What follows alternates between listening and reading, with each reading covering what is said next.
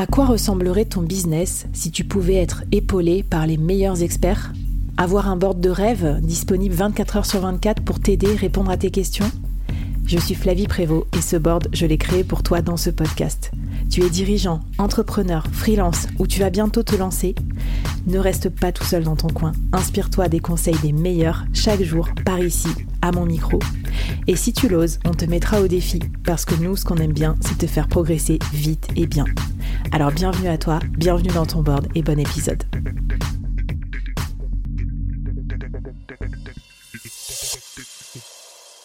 Alors Clément, euh, dans le premier épisode, tu nous donnais tes tips pour faire une étude de marché, en gros, et voir si c'était viable de se lancer euh, dans son nouveau domaine freelance passion. Comment tu as fait pour euh, euh, comprendre ton nouvel écosystème et t'adapter parce que j'imagine que les marins, on est quand même loin de la startup nation dans laquelle tu as l'habitude de fonctionner en tant que marketeur. Raconte-moi un petit peu le grand écart entre euh, la scale nation et 1000 milliards de mille sabords. Je me suis dit que ça allait être très compliqué. euh, au, départ, vraiment, les gens avec qui j'ai discuté m'ont fait un peu peur euh, je me suis demandé euh, si euh, j'étais au bon endroit. Enfin, on m'a dit que c'était qu'il y avait vraiment peu d'intérêt pour. Alors moi, je fais du marketing. Je voulais faire du marketing dans, dans, la, dans le milieu de la course au large. On m'a dit qu'il y avait très peu d'intérêt pour le marketing parce que bah oui c'est les, marins c'est souvent plutôt des techos que que des que des commerciaux ou que des marketeurs donc souvent ils n'ont pas trop d'intérêt pour ce sujet-là et ils n'ont pas trop envie d'en faire Mm. Euh, c'est très ceux qui font du marketing ou les acteurs du marketing comme certaines agences etc elles sont super à l'ancienne euh, c'est une vision très presse vous voyez euh, mm. je, je, je, pense que vous imaginez bien c'est euh, une campagne marketing qui marche ça va être une campagne où va y avoir de la retombée presse et pas on va moins parler de reach ou on va moins parler de, de, de, bah, de résultats plus concrets euh, c'est clair que nous on a oublié, surtout qu'on est nous dans un monde de nouveaux médias et de social media où, euh, enfin, je sais pas c'est quand la dernière fois que tu as ouvert un journal normal? moi, j'ai un peu honte, mais je, enfin, ça fait très très longtemps. Et moi, maintenant, ma définition du média, c'est les newsletters, euh, les podcasts et tout. Mais je suis d'accord qu'avec toi, qu'il y a des, il y a des personnages qui sont encore super classiques, quoi. Bah ouais, c'est ça. Pour le coup, j'ai pas mal euh, rodé pas mal de techniques marketing jusqu'ici, mais alors justement la presse c'était celle que j'avais pas du tout. Donc c'est là que je me suis dit oula. Et en revanche, j'ai discuté avec euh, d'autres personnes. Alors c'est pas forcément euh, les plus jeunes, il n'y a pas vraiment de, de, de comment dire de, de de personnes typiques qui vont dire ah, ça j'aime pas j'aime ou j'aime pas il peut y avoir des jeunes qui détestent le marketing comme comme de tout mais en, en gros il y en a pas mal qui se sont testés à la création de contenu. Et ça, ça a plutôt bien marché. Ah, donc tu as trouvé quand même des points communs ou des, des points d'achoppement avec toi, quoi.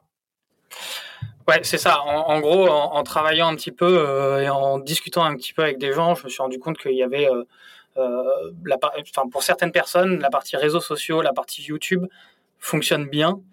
du coup, c'est du contenu, là où généralement il y a leur cible pour essayer d'atteindre leurs objectifs. Et donc là, c'est ça qui était intéressant, c'est euh, bah, de pouvoir euh, essayer de travailler euh, sur cette partie-là, notamment pour pouvoir bah, faire en sorte de, de, de trouver des liens entre moi, ce que je sais faire, et comment est-ce que je peux les aider. Ok, trop bien. Et euh, donc ça, c'est plutôt, euh, on va dire, euh, un peu dans la continuité des interviews. en gros, tu as cherché à savoir quels étaient tes domaines potentiels d'activité pour adapter ton offre et ton écosystème, parce que il y a là-dedans, il y a beaucoup de monde dans la voile en général. C'est très large. Est-ce que c'est tous tes clients cibles? Et, quel est le conseil que tu peux nous donner pour le côté cartographie de l'écosystème pour qu'on n'oublie pas certains acteurs? Il y avait qui toi dans ton écosystème? C'est ça. En, gros, euh, je me suis, je me suis rendu compte aussi que euh, c'était pas juste. Euh, il y a des marins, il y a des spectateurs, et c'est c'est comme ça que ça fonctionne. je suis un petit peu parti de ce de ce côté-là au début, et en fait, je me suis rendu compte que j'étais j'étais pas j'étais pas sur le, le, le bon chemin. Euh, d'ailleurs, au début, j'avais même, euh, j'avais commencé à en parler dans l'épisode précédent, mais euh, au début, j'avais même gardé toute la partie voile globale. Mais en fait, je me suis rendu compte aussi que j'étais beaucoup moins intéressé par la partie voile bah, en hobby quoi et, plaisance quoi ouais genre ouais, tout, ce qui est partie de plaisance ça je me suis dit que ça m'ennuyait un peu plus et que tu vas pas faire de la pub pour les petits cours de, de hobby cat de la bolle l'été quoi non, mais après, il y a, quand même des, gros constructeurs qui ont, qui ont du budget et avec qui il peut y avoir des choses marrantes à faire, mais euh, c'est moins ce qui me tentait. Donc voilà, déjà, euh, c'est ça. En gros, si je devais un petit peu euh, parler de manière plus généraliste, plus globale, je pense que ça serait intéressant de faire en sorte bah, de, déjà de comprendre avec quel type d'acteur vous voulez, vous voulez bah, vous orienter en fait avec qui vous voulez travailler pour savoir est-ce que ça va vraiment vous correspondre. Euh, et euh, donc déjà moi c'était choisir plutôt la course plutôt que la plaisance. Et ensuite mhm. même à l'intérieur euh, essayer de cartographier les différents acteurs pour essayer de comprendre est-ce que vous voulez travailler avec mhm. uniquement alors moi du coup pour le coup ça va être est-ce que c'est juste les marins mais aussi on peut travailler avec les sponsors Ensuite, il y a les compétitions, les classes. Alors, je vais pas rentrer dans tous les mm. détails parce que je pense que ça va être un petit peu technique.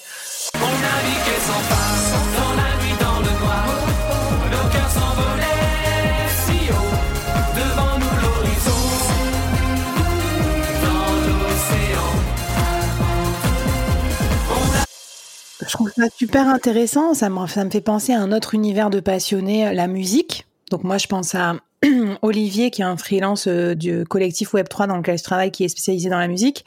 Et en fait, c'est pareil, il y a plein de ramifications. Il y a les labels, il y a les musiciens, il y a les salles de concert, il y a le B2B, il y a le B2C, il y a les financeurs, il y a, euh, il y a le matos. Donc en fait, euh, ça veut rien dire travailler dans la musique ou travailler pour votre passion. Je sais pas ce que c'est votre passion. Je pense qu'il faut être hyper précis et j'apprécie dans ta démarche que tu es déjà dès le début euh, commencer à, te positionner sur des niches et tout et à pas vouloir dire bah comme c'est ma passion j'essaye de bouffer à tous les râteliers même si ça m'intéresse pas trop histoire de pivoter dans la voile quoi. Est-ce que tu as peut-être un, petit euh, défi à nous donner ou euh, un autre conseil que tu veux nous donner pour cet épisode cartographie de l'écosystème? Bah justement, sur cet épisode cartographie, je vous propose d'essayer de cartographier les, les, différents acteurs d'un milieu qui vous passionne et, euh, et, ensuite de comprendre comment ça peut être possible de répondre à leurs besoins et voir si ça vous correspond par rapport à ce que vous savez faire et ce que vous avez envie de faire aussi. Ça, c'est ce qui est important. Et tu avais un outil pour cartographier? Je sais pas, euh, moi j'adore les matrices par exemple, je sais pas, un mapping ou euh, est-ce que tu utilises un Notion? Enfin, ça paraît bête, hein, mais quand on est dans un truc un peu foisonnant, on, on fait comment pour organiser son, son, sa proto-offre? J'aurais envie de dire ce que je n'ai pas fait, c'est-à-dire que si euh, je devais parler à un client, j'aurais euh, dit oui, euh, faire utiliser un, un, outil de cartographie. Bah, typiquement, moi je sais que j'utilise Whimsical, je sais mm. qu'il y en a plein qui sont super et qui fonctionnent très bien, avec notamment, je pense que ça pourrait être intéressant d'avoir les différents acteurs et ensuite de mettre des caractéristiques. Pour, par exemple, moi je sais que les marins, il y a beaucoup plus de monde que si je discute avec des sponsors où il y a moins de monde. Donc euh, aussi, ça peut être... Euh, en fait, il y a même des niches dans la niche, donc essayez de voir euh, en fonction de, de, la monétisation que vous voulez en faire ou, ou des, des, potentiels, du potentiel que peut avoir chaque, Ouais, commencez à pondérer euh, vos post-it sur euh, Miro ou Whimsical avec peut-être des tailles de marché ou des tailles d'audience euh, super intéressant. Alors, on fait appel à tous nos potes product managers qui écoutent le board. Hein. Si vous voulez aider des freelances en détresse comme nous qui n'utilisons pas les bons outils de cartographie, vous êtes les bienvenus. Abonnez-vous à la newsletter du board. Je vais vous mettre des exemples aussi de ce que des recherches de Clément, de sa cartographie et de la façon dont il a build in public toutes ces recherches et ça c'était super malin. Je copie-colle le lien vers ton post LinkedIn où en fait au fur et à mesure de ton exploration, tu l'as pas laissé secrète. Tu en as fait la publicité et je pense que c'est ça aussi qui t'aide, qui t'a aidé à pivoter comme ça subrepticement dans le monde de la course de la voile. Clément, c'est trop intéressant et je te propose qu'on passe tout de suite à l'épisode 3 parce que maintenant qu'on comprend mieux son écosystème, il va falloir transformer son expérience d'avant en expérience vraiment euh, requise dans ce nouveau domaine et là encore, il va falloir qu'on prenne le traducteur et qu'on regarde comment on trouve des points communs entre sa vie d'avant et sa vie passion. C'est parti